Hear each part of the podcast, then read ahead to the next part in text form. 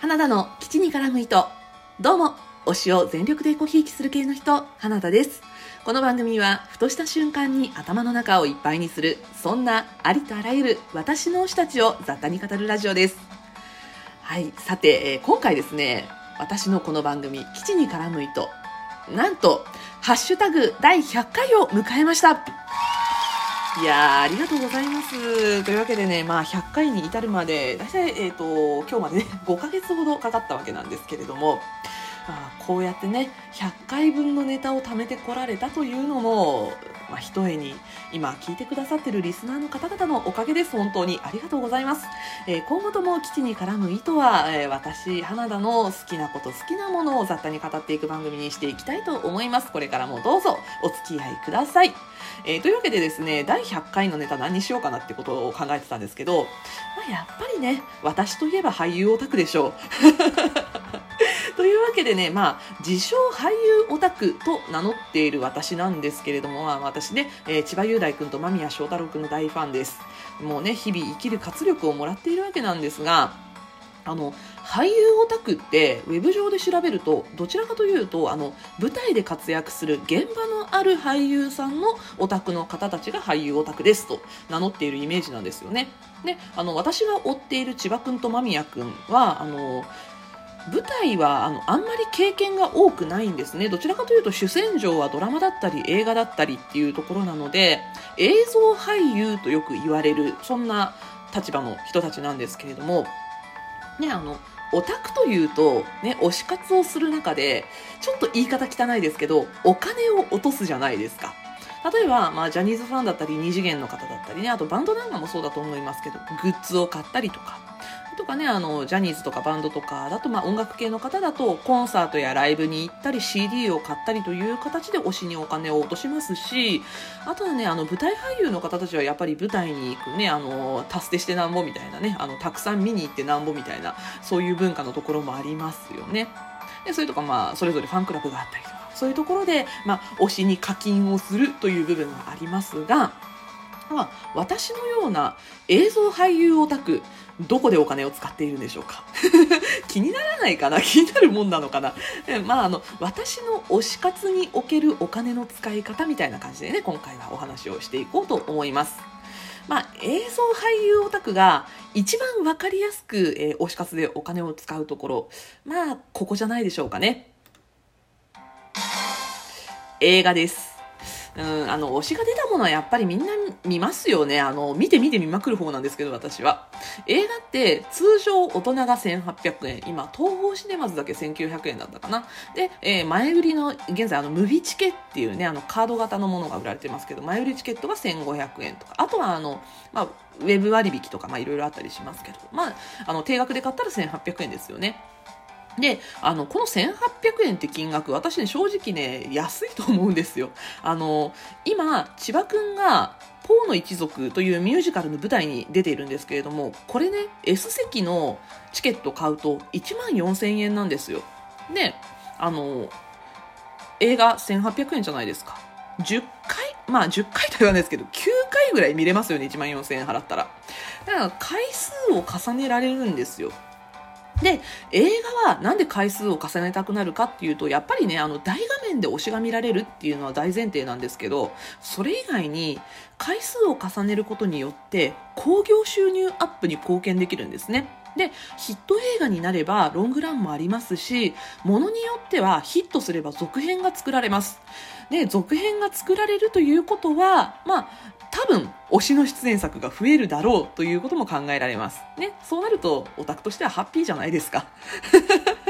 でこの興行収入ってねあの俳優オタクだけじゃなくって映画になるどのコンテンツでも言われたりするんですけど映画って大体金曜日に新作が公開されるので最初のウィークリーランキングとなる1週目の出だし3日間金土日が大切って言われるんですよ。興行収入的に。なので、この3日間は定価の1800円でお金を落としましょうっていうふうに言われるんですね。なので、この3日間はムビチケやレートショーとかネット予約みたいな割引金額を使わずに通常料金の1800円で映画を見ましょうみたいなね、あの、講習に貢献しましょうみたいなことをあのファンの間で言ったりするんですけど、まあそういうところ関係なく、ね、あの、1800円なり1500円なりを何回も落としてね、あの何回も見に行くっていうことは、まあ、映像俳優オタクはやりがちという部分ではないでしょうか。であこの映画終わって少し経つとそれとかあと地上波でドラマが放送されて少し経つと何があるか何を変えるかというと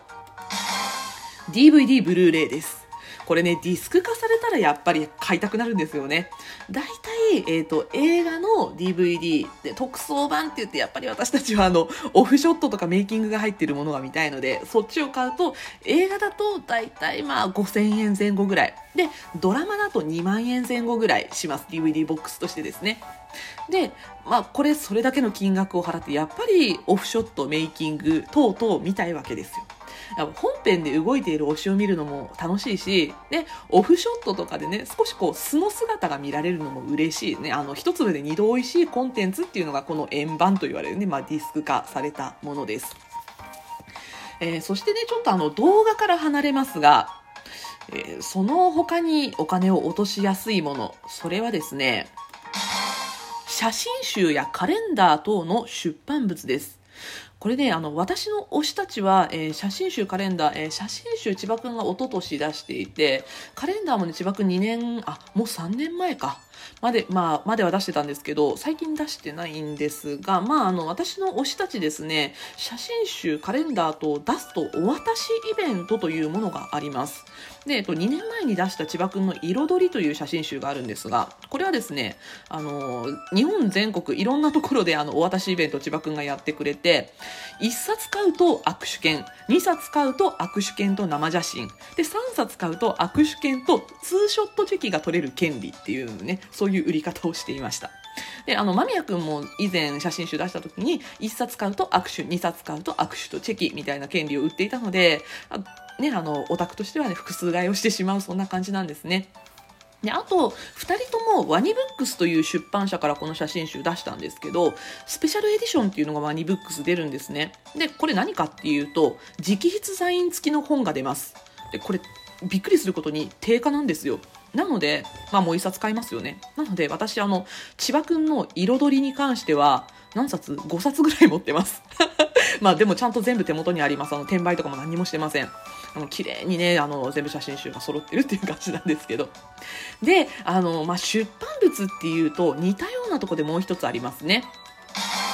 雑誌です。もうほんと雑誌は、特にあの推しが主演をしてしまうと供給がめちゃめちゃ増えるので買い切れなかったりもするんですけど、まあ、中身見てねビジュアルがいいものとかインタビューの内容がいいものとかを厳選して買ったりもします。であと私の推し2人は同じ雑誌で連載をしてるんですよ今。プラスアクトっていうこれもねちょっとね先々お話をしたいんですけどあの俳優さん系の雑誌があるんですがこれでねあの2人とも連載をしててモノクロ1ページずつなんですけどまあ、そのためにね、私、あの、毎月買ってます。本当に推しのためにこれは買ってるっていう感じなんですけど、まあ、たまにね、あの、連載以外のページでも掲載されてたりするので、その時はラッキーみたいな感じですけどね。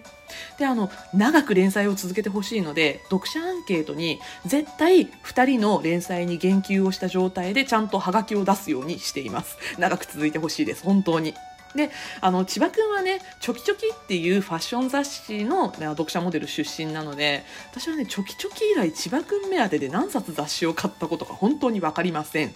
はいそんな感じです、えー、そして続いて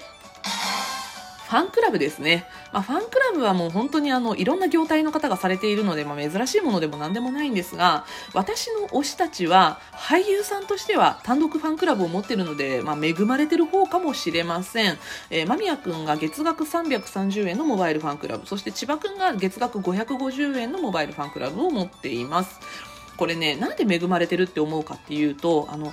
芸能事務所のアミューズは、月額300円。で、スターダストは月額400円で事務所単位のまとめてファンクラブなんですよ。なので1人単位のファンクラブじゃないんですね。